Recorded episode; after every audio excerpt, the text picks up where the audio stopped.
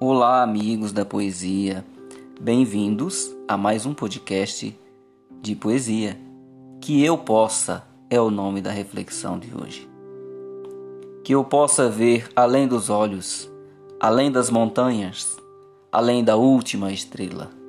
Que eu possa sentir além da dor, sorrir sem humor, notar as crianças brincando.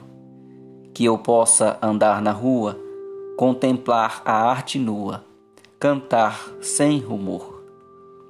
Que eu possa chorar de emoção, falar com o coração, despertar sentimentos. Que eu possa ouvir os passarinhos, resguardar seus ninhos, ver as borboletas.